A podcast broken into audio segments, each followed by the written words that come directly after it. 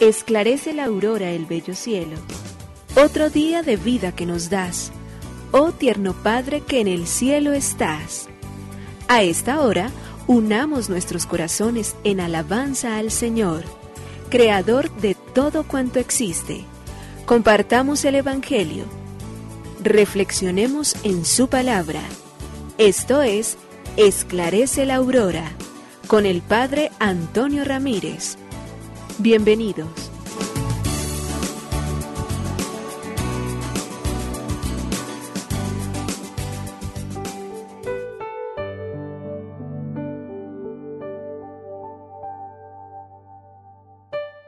Hola, muy buenos días. Hoy viernes 8 de agosto del año 2021.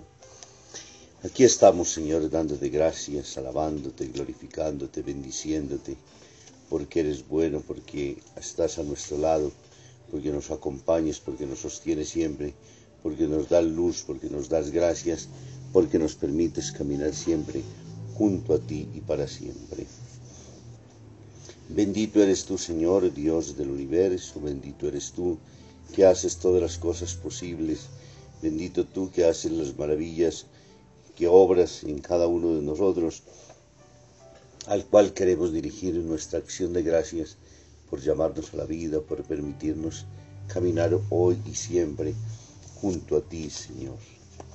Tú te regalas los dones preciosos de la existencia, tú nos das la oportunidad entonces de sentirnos junto a ti con todas las fuerzas necesarias siempre para poder responderte al don generoso que nos has dado, que es particularmente el de la vida, para que podamos ser los instrumentos de tu gracia, para que cumplamos el deber al cual tú nos llamas.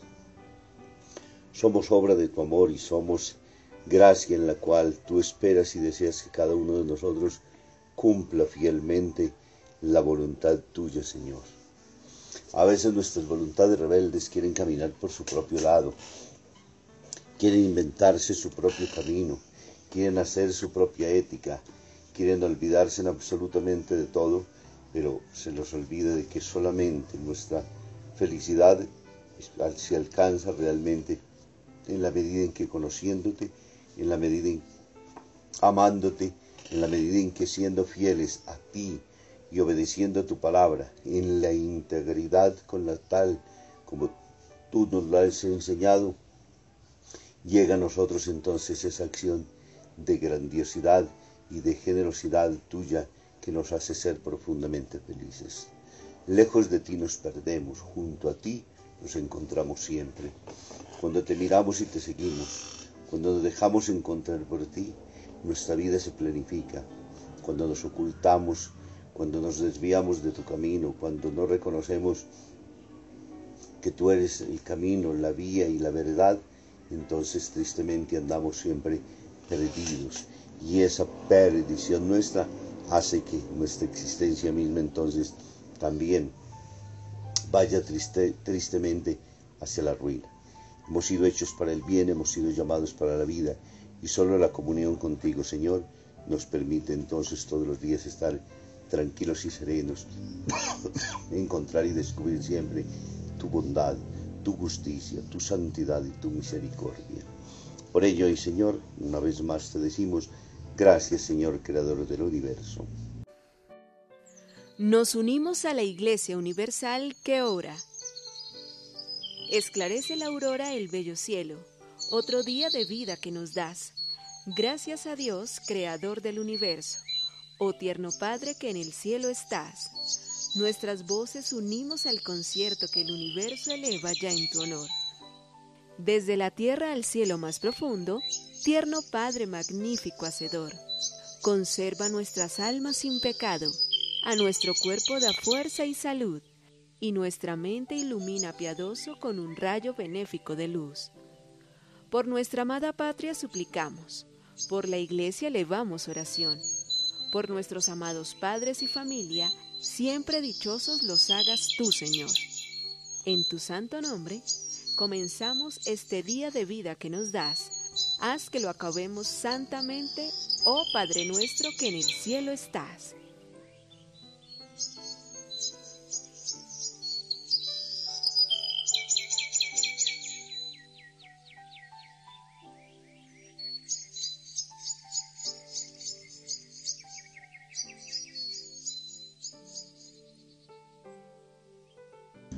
Y Eva.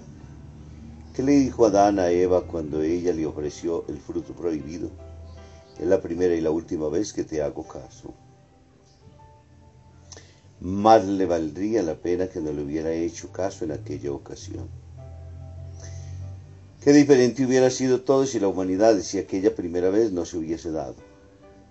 Y lo mismo ocurre a nivel personal. La primera sesión ante la tentación, ante el mal, tiene una enorme importancia porque una vez que nos familiarizamos con el pecado, una vez que nos dejamos llevar por ese camino tortuoso, dañado y perverso, entonces caemos tristemente en la vaciedad de la vida y nos vamos acostumbrando.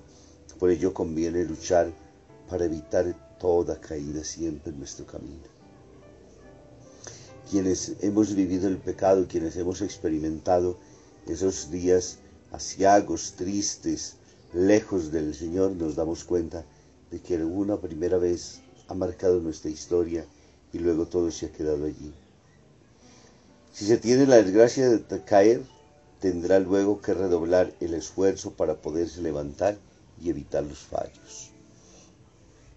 Estamos en camino, somos seres humanos, es lo que generalmente decimos siempre, pero cuánto mal nos hacemos ante las caídas, cuánto mal nos hacemos ante esas adversidades en las cuales dejamos que nuestro ser, golpeado por la tentación y sencillamente vencido por la debilidad y la flaqueza, nos lleve tristemente por los caminos suntuosos y anchos, pero que hacen perder nuestra vida. Llámale al Señor en este día gracias para poder volver y sobre todo para pedirle que no nos deje caer en la tentación. Del Santo Evangelio según San Lucas capítulo 11 versículos 15 al 26. En aquel tiempo, habiendo echado Jesús un demonio, algunos de entre la multitud dijeron, Si echa los demonios, es por arte de Belcebú, el príncipe de los demonios. Otros, para ponerlo a prueba, le pedían un signo en el cielo. Él, leyendo sus pensamientos, les dijo, Todo reino en guerra civil va a la ruina y se derrumba casa tras casa. Si también Satanás está en guerra civil, ¿cómo mantendrá su reino? Vosotros decís que yo echo los demonios con el poder de Belcebú. Y si yo echo los demonios con el poder de Belcebú, vuestros hijos, por arte de quien los echan, por eso ellos mismos serán vuestros jueces. Pero si yo echo los demonios con el dedo de Dios, entonces es que el reino de Dios ha llegado a vosotros. Cuando un hombre fuerte y bien armado guarda su palacio, sus bienes están seguros. Pero si otro más fuerte lo asalta y lo vence, le quita las armas de que se fiaba y reparte el botín. El que no está conmigo, está contra mí. El que no recoge conmigo, desparrama. Cuando un espíritu inmundo sale de un hombre, da vueltas por el desierto buscando un sitio para descansar pero como no lo encuentra, dice, volveré a la casa de donde salí. Al volver, se la encuentra barrida y arreglada. Entonces va a acoger otros siete espíritus peores que él y se mete a vivir allí. Y el final de aquel hombre resulta peor que el principio. Palabra del Señor. Gloria a ti, Señor Jesús. El Evangelio de Lucas hoy del capítulo 11, versículos del 15 al 26 nos plantea dos momentos particularmente. Jesús que obra contra los demonios, Jesús que sigue mostrando el poder y la grandiosidad con la cual ha venido sobre esta tierra, y luego, tristemente, en medio de aquellos que son sus enemigos, sus adversarios, las ridiculeces con las cuales entonces terminan enfrentándose al Maestro. Es necesario entender particularmente que Jesús obra con el poder de Dios y que hay que comprometerse con Él porque de modo contrario el que no está conmigo está contra mí, nos dice justamente la misma palabra en boca de Jesús. Es decir, quienes no se declaran a favor de Jesús y más bien se oponen a Él, se justifican diciendo que expulsa a los demonios en virtud de un poder diabólico más fuerte que los espíritus impuros que, que expulsa de los hombres.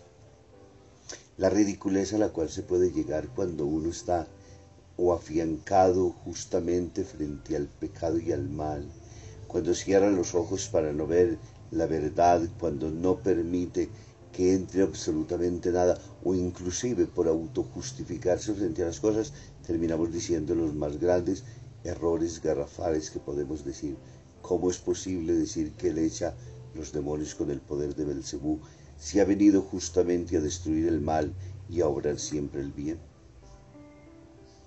Ante estas personas Jesús le responde que Satanás no puede haberle dado poder para que luche contra el mismo Satanás y todo el dominio que tiene sobre la tierra.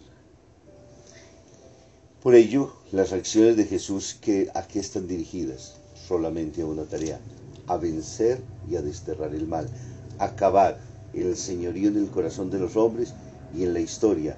Esa es una prueba evidente y real de que ha comenzado el reino de Dios. Y que además de ello nos hace mirar con unos ojos optimistas el mundo, porque cuando vemos tanto mal nos angustiamos, pero aquí podemos decir que todo lo que tenía Satanás bajo su dominio, le ha llegado uno que es mucho más fuerte que él, y que Jesús libera del poder del mal y nos pide no dejarnos volver a caer. Por eso la situación se haría muchísimo peor y a ello que nos está invitando a que seamos fieles, a que avancemos por el camino de la conversión, a que nuestro discipulado sea fidelidad al reino de paz, de justicia, de bondad, de misericordia que Jesús ha traído sobre esta tierra.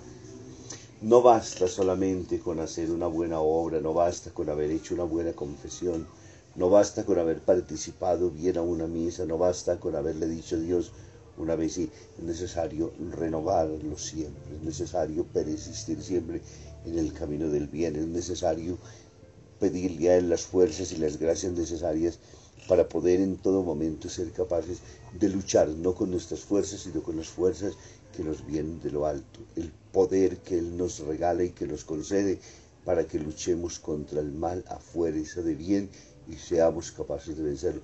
No lo vencemos por nuestras propias fuerzas, lo vencemos con las fuerzas que nos vienen de Él.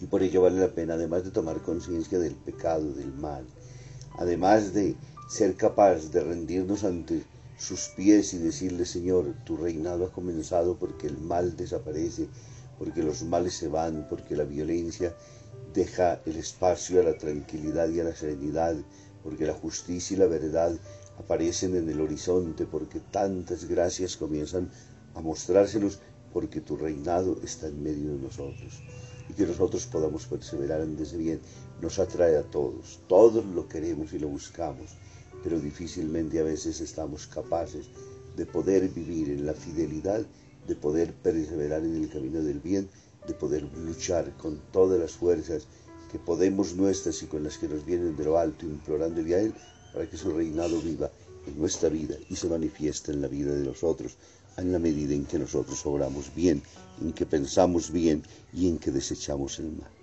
Que nos bendiga el Padre, el Hijo, el Espíritu Santo. Muy feliz día para todos.